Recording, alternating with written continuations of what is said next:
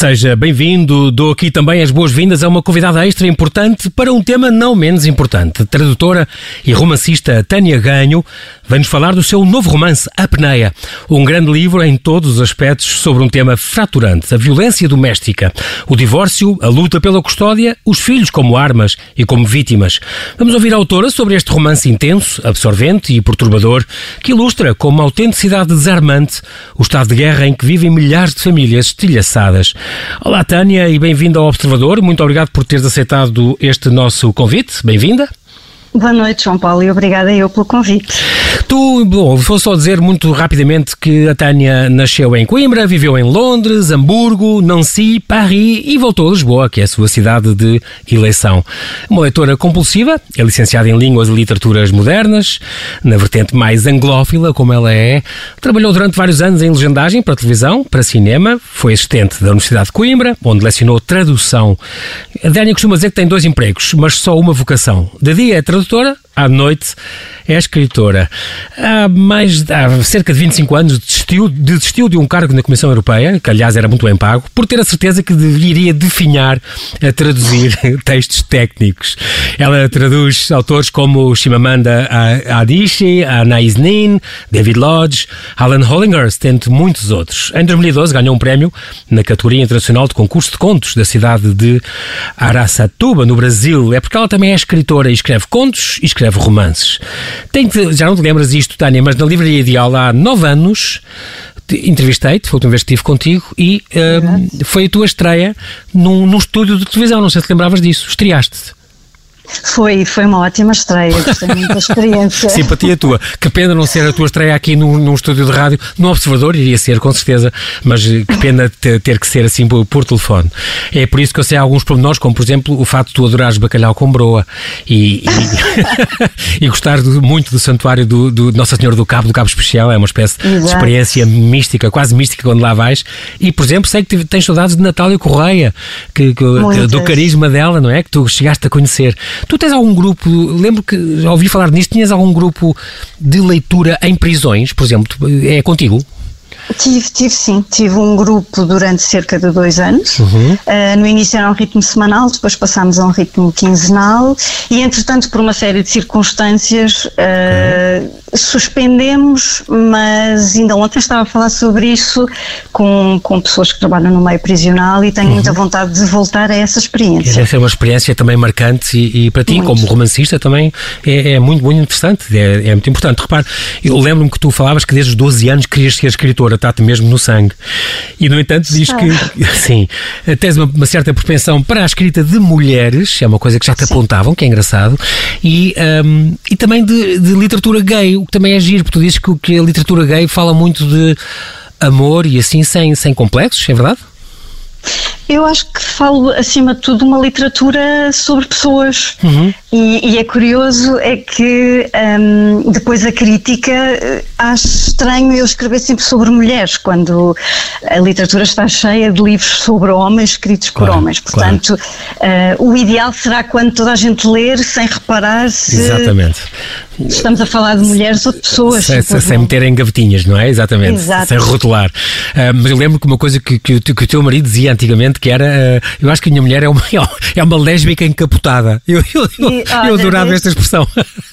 Essa frase é muito interessante porque Sim. lá está, é o gostarmos das pessoas pelo que uhum. elas são um, e não estarmos, como tu acabaste de dizer, sempre a pôr toda a gente dentro de um é, rótulo, exatamente. seja pela sua tendência sexual, seja por, eh, pelas suas crenças religiosas ou sua cor de pele. Exatamente. É tão importante, é uma temática.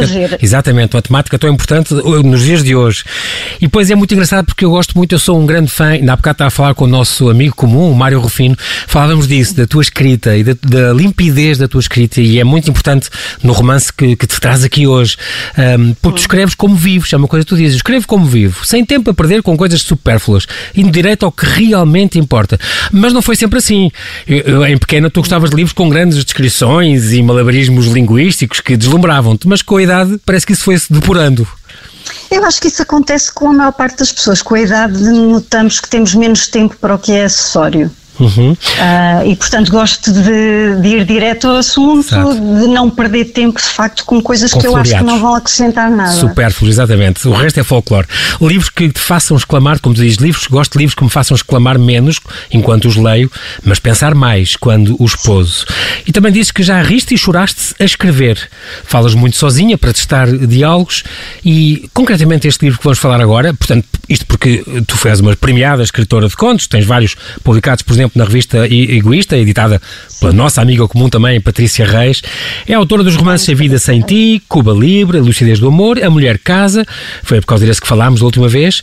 A Peneia, este que aqui tenho nas mãos, é o teu quinto e mais recente romance. E eu não vou falar muito da tua parte de tradutora, iremos, se tivermos tempo, porque eu vou pegar já já neste livro e nesta edição da Casa das Letras, uma chancela da Leia. É o teu quinto romance, tem 700 páginas à volta disso. É uma escrita, tal como tu, muito delicada, muito educada.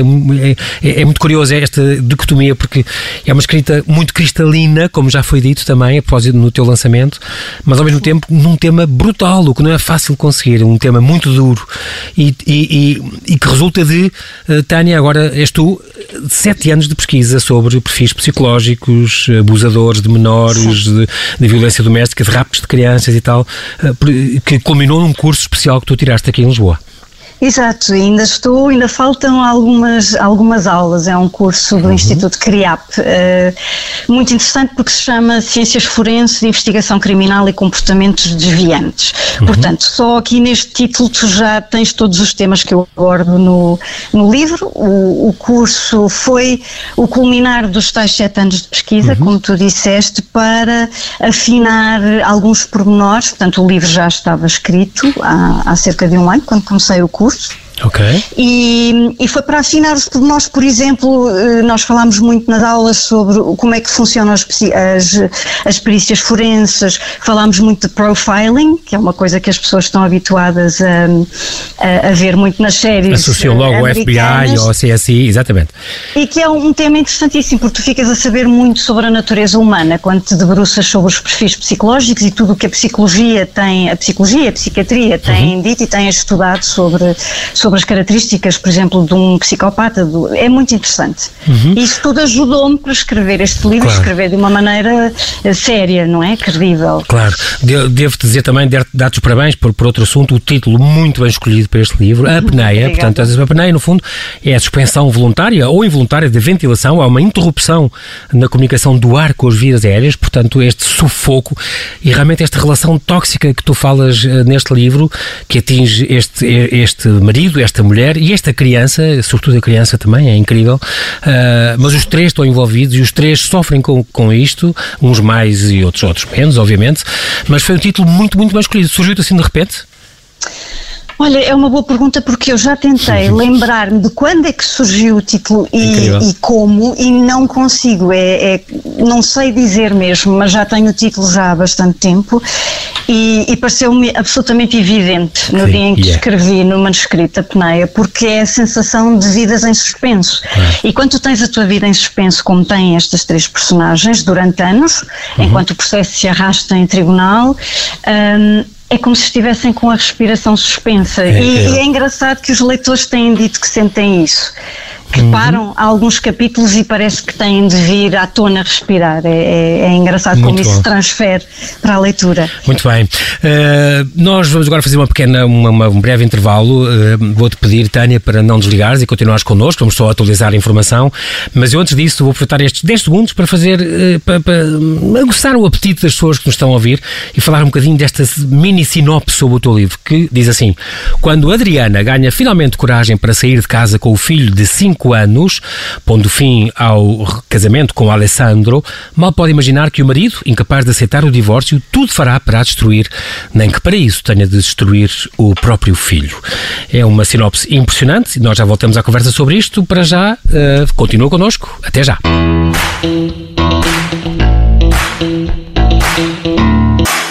Estamos a conversar com Tânia Ganho, que nos apresenta o seu novo romance, A Peneia, um grande livro sobre a violência doméstica e um divórcio difícil, que ilustra com uma autenticidade desarmante o estado de guerra em que vivem milhares de famílias estilhaçadas.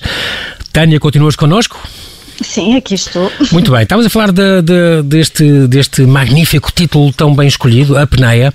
Este é, uma, no fundo, este teu romance, uma viagem ao mundo sórdido da violência conjugal e parental. Ficaste, soubeste esta notícia que ainda ontem repetimos várias vezes, este comunicado da Câmara de Lisboa, que entrou ontem mesmo em funcionamento, este Lisboa Mais Igualdade, um espaço municipal de atendimento e prevenção da violência doméstica com atendimento presencial e uma linha de atendimento que funciona 16 horas por dia. Um, foi uma boa notícia, pelo menos para a cidade de Lisboa uma boa notícia uh, para contrabalançar as notícias que Exatamente. ouvimos hoje do Observatório das Mulheres Assassinadas, não é? Com, com as estatísticas uh, do número de femicídios ou feminicídios uhum. que houve este ano e, e isso mostra-nos nós temos muito, muito caminho ainda, ainda para, para percorrer para resolver este problema. É, uh, é, importante para já se calhar deixar, deixar as tubas, vou repetir, esta, esta linha 800 918 245 uma linha gratuita que funciona das 10 à meia-noite e depois com o atendimento presencial das 10 às 6, com, com marcação. Um, exatamente, Posso que é da Câmara. Diz, claro que sim.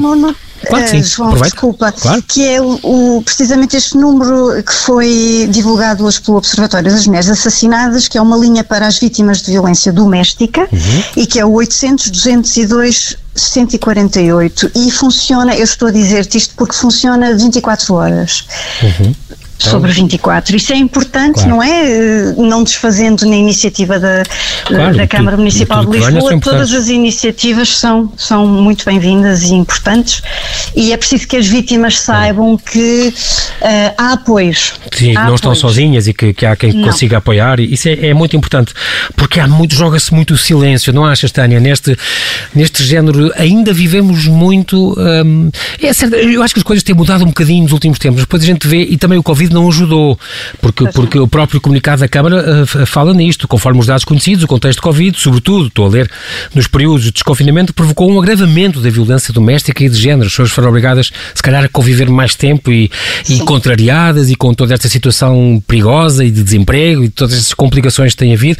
As crianças em casa e muitos pais acusam logo essa pressão de estar uh, todo o dia com elas, uh, pais sobretudo, se calhar, um, e portanto isso tem aumentado. Infelizmente, estes números e, portanto, quando já era um problema que era cada vez mais noticiado, porque é tal história, isto não é, a violência doméstica, Tânia, não é um fenómeno novo, apenas agora é mais documentado, é mais falado, é mais gritado e, portanto, é, é muito importante que as pessoas se, se apercebam disso. Mas é muitas vezes finalmente um... agora, assim? finalmente agora estamos a falar sobre isto, porque é como tu dizes, o problema é. já vem desde sempre. Claro. Agora, finalmente estamos a criar, enquanto sociedade, uma série de mecanismos para ajudar as vítimas. E nunca uhum. é demais repetir, as pessoas não estão sozinhas, embora pareça, uhum. não estão, e existem linhas de apoio psicológico, existem uma série de associações que estão no terreno e que podem arranjar soluções para quem neste momento acha que não tem a mínima hipótese, mas há uma luz ao fundo do túnel. Muito bem. Uh, tu baseaste com certeza nas confidências de muitas mulheres, porque tu frequentaste muito, Sim. também para a tua pesquisa, uh, tribunais de família, tribunais de menores, um, e ouviste então muitos, muitos casos de vida. Como é que fazias? Tomavas nota, falavas, dizias, estavas uh, se calhar a planear uma ficção, uh, e elas vinham de livre vontade de confidenciar-te as suas histórias, porque isto são conversas que toda a gente tem, como tu dizes também, uh, são conversas de, muitas vezes de café e na nossa família Exato. e nossos amigos, nós vamos sabendo de casos destes casamentos muito complicados que vivem estas relações tóxicas, cada vez vamos ouvindo isto e tu decidiste pegar nisso, fazer claro. uma ficção, mas que fosse um abanar de consciências e fizeste muito Exato. bem. Sabes que a questão é mesmo essa. Eu comecei a fazer pesquisa precisamente porque comecei a, a reparar na quantidade de pessoas que passam por estas histórias. E há uhum. sempre elementos que são comuns. Eu costumo dizer que parece que, que, que os agressores frequentaram todos a mesma escola, porque uhum. há aqui comportamentos que tu vais ouvindo de vítima para vítima uhum. e as queixas, há muitas queixas em comum. Há padrões. Um, há padrões padrões que se repetem. E depois quando começas a ler sobre o assunto começas a perceber que de facto há perfis e portanto é natural que haja padrões que se repetem, mas as histórias quase vieram ao meu encontro. E é exatamente aquilo que tu acabaste de dizer, são muitas conversas de café, tu começas a conversar com amigas, com amigos e, e a perceber-te que isto é muito mais comum do que se pensa, só que as pessoas antes não falavam. Sim. E agora começam a falar e é preciso que falemos. O, o, o, o silêncio é um tabu é, e, e, temos de, de, de, acabar com ele. Mas eu acho que mesmo assim, Tânia, tenho uma, uma, uma, intuição, uma impressão que mesmo assim é uma coisa muito calada. As pessoas têm vergonha, é um bocadinho é. como a pobreza envergonhada. As pessoas agora estão em situações difíceis e quando já tinham alguma coisa, perderam essa coisa, eh, estão em, em nível de vida menor e têm vergonha de falar disto, até para a própria família. E portanto, Sim. muita gente não conta que o marido lhe bateu ou que, ou que, que o marido acha encalha todos os dias e que de, de, vai denegrir, no fundo, como se vê no teu livro, todos os dias a denegrir, às vezes a usar o filho como arma, é, é uma coisa terrível e que acontece a toda a hora, mesmo assim há muita, muita coisa que, que não se sabe. E tu investigaste, no fundo, como eu estava a dizer, nos tribunais de família menores, mas também investigaste junto do Ministério Público, da, da PSP, Sim. do CEF, uh, no, no DIAP, foste, portanto, tiveste uma, esta grande, grande pesquisa uh, para saber não só do, do sofrimento das vítimas, mas também o decurso da justiça, que às vezes é muito complacente nestes assuntos.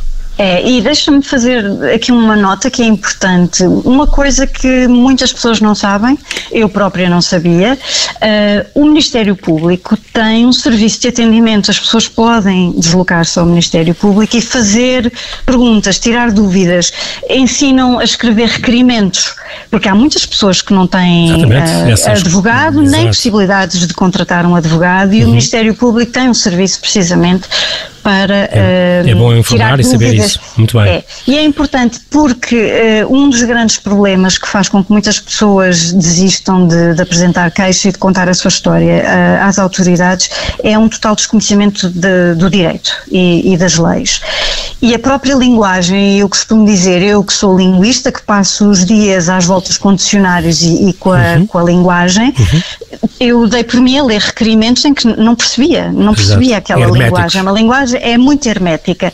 E, portanto, eu imagino que para o comum das pessoas, que não está habituado a lidar com, com, com, a, com estas linguagens próprias, aquilo parece chinês.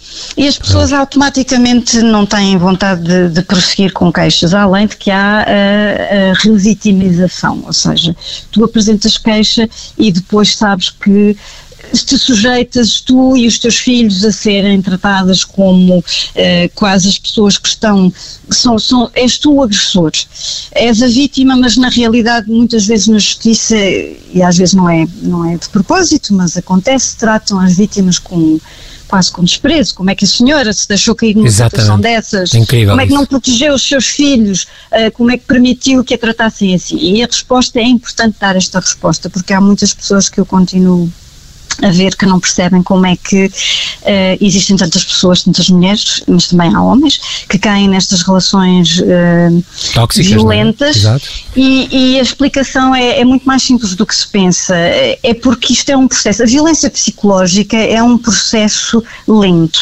e longo. E, portanto, uhum. a violência psicológica, e que muitas vezes é por aí que começa nestes, nestes casamentos e nestas relações íntimas, é distribuída a conta-gotas. E quando a pessoa finalmente começa a perceber que está, de facto, a ser alvo de, de violência, já perdeu a autoestima, já perdeu a sua Exato. rede de amigos, porque a primeira coisa que os agressores fazem é isolar as vítimas de, dos seus amigos, da família, é virar os filhos contra as mães, contra os pais, e, portanto, a pessoa dá por si sozinha, sem autoestima, e pior do que tudo é achar que a culpa até é dela. Ele trata-me assim ou ela trata-me assim porque às tantas fui eu, eu fui é que falei demais, eu, e isto é Ele tem razão, porque o meu feitio é assim, exatamente, exatamente. E portanto, depois daí passar é para a mal. violência. É um passo física é um passo, sim, é um passo. Sim. Mas mesmo que esse passo não aconteça, há pessoas com um certo nível, se calhar não, não entrariam por aí, Exato. mesmo assim aquela, aquela violência psicológica vai moendo. Eu lembro que no teu livro, por exemplo, a própria Adriana eh, fala, é quase no princípio que ela diz isso, ela já tinha visto estes sinais. Qual é, como é que a pessoa deve estar atenta ou até que ponto é que a pessoa pode aguentar? Qual é um bocadinho a tua opinião, Tânia, sobre isso? Eh, que sinais é que a pessoa deve estar mais atenta se já chegou a um certo nível, é melhor a pessoa pedir ajuda ou tentar resolver ver, porque assim não vai lá, não é? Nós Olha, há muitos sinais, muitos sinais, João Paulo. Um deles é precisamente o que eu já referi, quando a pessoa com quem nós estamos e que supostamente diz que nos ama, uhum. começa a querer afastar-nos da nossa família, dos nossos amigos, até pode ser de uma maneira muito subtil, mas quando certo. começa a minar as nossas relações, a dizer, ah, não passas tanto tempo com as tuas amigas, ou aquela tua amiga não é tão tua amiga como fundo, tu pensas. Está a tirar a nossa base de apoio, não é? Está Está. A nossa e, rede. Quando começam a querer controlar o que as pessoas vestem, os telefonemas que recebem. Uh, sem é falar de, de vigiar o pode. telemóvel ou as redes sociais. Exato. Isso é das Isso coisas não é quando amor. chega a esse nível. Isso não é amor. E o problema é que, e e isto desconsola-me profundamente e preocupa-me, nas gerações, eh, portanto, que têm agora 15, 16 anos, 20 anos, é um problema eh, crescente. É, como nós temos muito mais tecnologia, os miúdos e as miúdas policiam-se muito mais do que nós, por exemplo, tu e eu fazíamos na nossa época, em que nós saíamos, eh, tínhamos um namorado, mas saíamos, não, havia telemóveis, ninguém nos controlava, não é? Portanto, funcionávamos todos na base da, da, da confiança. E agora há o- esta possibilidade de espiarmos uns aos outros, de ver onde é que estamos eh, em tempo real, com imagem. E isso, em vez de nos tornar mais livres, faz com que estas personalidades que são possessivas e ciumentas ehm, tenham todo um, um- um manancial de recursos técnicos para vigiar ainda mais as, as namoradas e os namorados. E isto é terrível e temos de explicar às pessoas que isto não é amor. Não há Muito aqui bem. nada de amor. E é engraçado porque, como tu dizes também, eh, eh, há muitas histórias de amor, nós temos muitos romances, eu acho que faz sempre bem ler sobre amor, também gosto, né, dessa ficção ou não, é sempre importante, mas o que é que acontece depois de uma história de amor? Eu acho que o teu romance eh, passa por isso, lê-se muito bem, ma- mas é no fundo qu- quando o amor, esse amor se esgota por qualquer razão, ou por várias razões, porque há, às vezes não há culpa de ninguém, é de um e de outro, é- é- pode ser de muita coisa, e, e quando isso aco- acontece e acaba, como é que se faz? Quem é que sofre mais? E depois a criança no meio disto é muito engraçado, porque o teu livro, que é um tema muito bruto e muito duro, Sim. ah, não é uma história de ódio. É, é uma, também, inclui também esta história deste amor incondicional desta mãe pelo filho. A história de uma mãe que luta pelo filho, como tu escreves, até às últimas eh, consequências. É, é muito importante. E depois destas relações eh, tóxicas, ahm, não, não te aflige também um bocadinho estes, os namoros? Estamos agora a falar para uma camada mais, mais nova, estes jovens adolescentes que namoram, mas que muitos deles, a gente ouve às vezes histórias, ficamos espantados, já são coisas tóxicas a um certo nível, os- já se controlam e controlam as suas redes sociais e as suas coisas e, e- e eles e elas, porque não é só elas, as- não são só elas as vítimas, ali eles também acontece, Exato. não é? E, e para, pôr isso bem claro, são, vivem isso, acham isso uma, uma coisa já quase natural, já vi, convivem com isso. Sim, e quase natural o andarem, eh, passarem mesmo à violência física, dar uma Sim. bofetada, eh, insultar, o, o fazer chantagem. Exatamente. Eh, aproveitar-se, por exemplo, é é outra questão que é, que é preocupante e que, que há anos não existia. É Esta, esta chantagem que, que os adolescentes e os jovens andam a fazer muito com as fotografias íntimas que partilham Exatamente. e que são partilhadas num contexto de confiança e de boa fé e que depois são usadas contra, contra as vítimas e isto é de uma violência atroz. E portanto eu acho que nós todos, enquanto sociedade, enquanto pais, professores, eh, profissionais eh, de saúde, psicólogos, temos de falar disto e falar disto aos nossos filhos e aos nossos jovens e mostrar-lhes que nada disto é aceitável. Não podemos Exatamente. andar a controlar-nos uns aos outros. O amor não é posse. Nós não possuímos ninguém, eu digo isso no livro, nem os, nem, nem os pais possuem os filhos. Os filhos não nos pertencem. A ninguém nos pertence. E, portanto, quando nós gostamos de alguém, e eu espero que isso seja uma das, das ideias que as pessoas tiram do livro, eh, quando alguém quando nós gostamos de alguém, nós temos mesmo de dar todas as ferramentas para a pessoa voar. E esta ideia de que temos de, de, de, aguardar só para nós, seja o nosso filho, ou seja o nosso marido, ou a nossa mulher, é o oposto do amor. O amor quer que nós cresçamos e que sejamos eh, boas pessoas e melhores pessoas e que sejamos felizes. Muito, muito curioso esta dedicatória. Tu, tu dedicas o teu, o teu livro a todas as crianças à deriva nos tribunais de família e menores. Eu sei que fez parte também dos, das tuas leituras para esta pesquisa. Eu tive uma hipótese de ler uma série de artigos e de, de ver, tu mostraste uma série de artigos que tu, que tu consultaste e livros. Um deles, por acaso, estava no topo, este do Daniel Sampaio, que fala exatamente disso. eh, Como o tribunal pode marcar estas sessões com as crianças de um lado para o outro, com, dos juízes para advogados, eh, e usados como arma entre o pai e a mãe, e a chantagem que é feita também com os filhos. Os pais vampiros tentam eh, comprar os filhos, isso, isso acontece muito. Um, e também estavas a pensar, de certo modo, também, eh, tu que também és mãe, estás a pensar, de certo modo, no que sofre uma criança, isto deixa mazelas para a vida, se não for bem conduzido. Deixa, deixa. Uh, deixa mazelas e, e, eu acho que foi, foi essa, sobretudo, a razão que me levou a publicar o livro. Uhum. Porque mais importante do que a personagem da Adriana ou a personagem do Alessandro, mais importante é do que a relação é o Eduardo. A relação parental interessa-me muito mais do que a relação conjugal. E é isso que as pessoas têm de aprender. Uma coisa é sermos uh, marido e mulher, outra coisa é sermos pais. E as pessoas infelizmente uhum. esquecem-se disso e quem sofre são as crianças e o que eu tenho visto no debate público, inclusive nestes debates todos sobre uh, alienação parental, se existe, se não existe, nós muitas vezes esquecemos, entramos em discussões sobre rótulos e sobre teorias e esquecemos que estamos a falar de crianças. E estamos a falar de crianças que não têm culpa, não pediram Exatamente. para nascer naquela família e a única coisa que querem, mais do que terem o pai e a mãe em tempos iguais, esta noção de que o tempo tem de ser dividido exatamente 50% para um, 50% para o outro, mais importante do que isso para uma criança é ter paz Exatamente. e ter um ambiente onde vai para a casa da mãe, não é interrogada, não é sujeita Exatamente. a 500 perguntas sobre o que é que se passou na casa do pai e vice-versa, porque isto é extremamente violento. As e, pessoas, e acontece vezes, muito também, Tânia, ouvir uh, uh, as crianças que ouvem, quando estão em casa da mãe, ouvem a mãe achincalhar o pai, denegrir o pai Exato. até mais não, e vice-versa. Quando Isso acontece muito, eu já assisti a isso, é impressionante. E, a ponto de ter que dizer, olha, não, acho que é o pai dele para todos os efeitos, não deve estar só dizer que tudo o que ele faz é mal, isto marca as crianças, é que isto marca muitas crianças, as pessoas acham que não, mas elas são esponjas. Em certas idades São. captam tudo e não esquecem isso. E depois que exemplo é este que lhes vão dar, não é? Se, se esta coisa Exato. não ficou bem resolvida, que pais é que serão no futuro? Longe vai, eu vi o teu lançamento Zoom, no dia 21 de julho, longe vai o tempo em que a família era a mãe amante uh, e, e protetora, o pai cuidador e não sei o quê. Quer dizer, nem sempre os modelos se, se, se perpetuam, muitas vezes já não é assim, há mães que assassinam filhos, ainda ainda há pouco tempo vimos isso.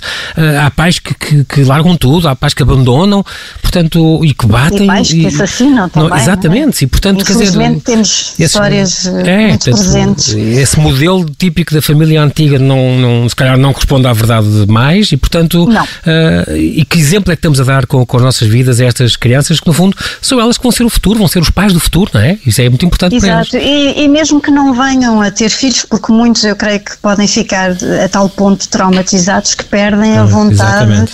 de perpetuar, Exatamente. Eh, não é? De se casarem, uhum, de terem uhum. filhos. Isto pode, inclusivamente, dar cabo de uma coisa tão simples como de, de, do enamoramento. Estas crianças terão mais dificuldade em apaixonar-se, em confiar em é alguém. Se, uhum. Exato. Estamos a tirar a inocência, a tirar coisas muito boas da vida, Nós em temos... nome de de direitos, muitas vezes falamos mais dos direitos dos pais do que dos direitos das crianças. Uhum. Uh, Tânia, só estamos mesmo, mesmo a terminar. Uh, queria que desse um apontamentozinho porque é que uh, este teu livro não é, eu tenho a noção disso, mas queria que fosse tu a dizer, não é só para quem está a viver divórcios ou está a viver uma relação complicada, ou é pai ou é mãe. Porque é que este livro é importante para, para, para toda a gente?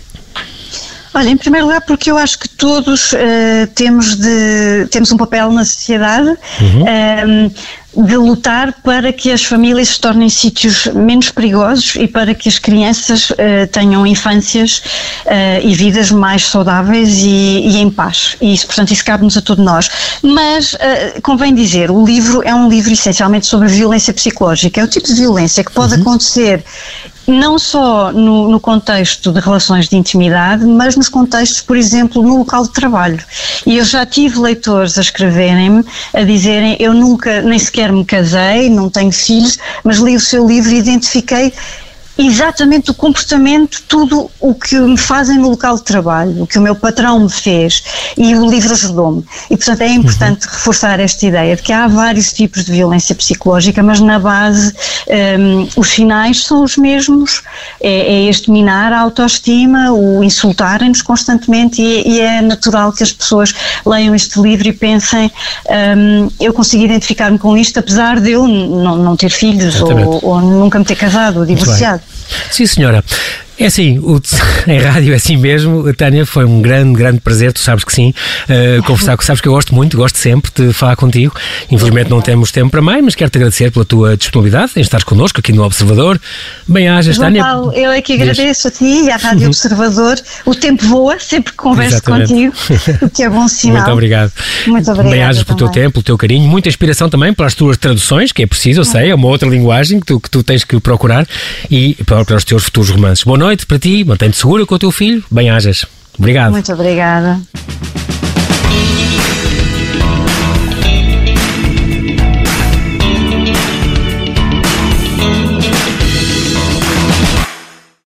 Obrigada por ter ouvido este podcast. Se gostou, pode subscrevê-lo, pode partilhá-lo e também pode ouvir a Rádio Observador online em 98.7 em Lisboa e em 98.4 no Porto.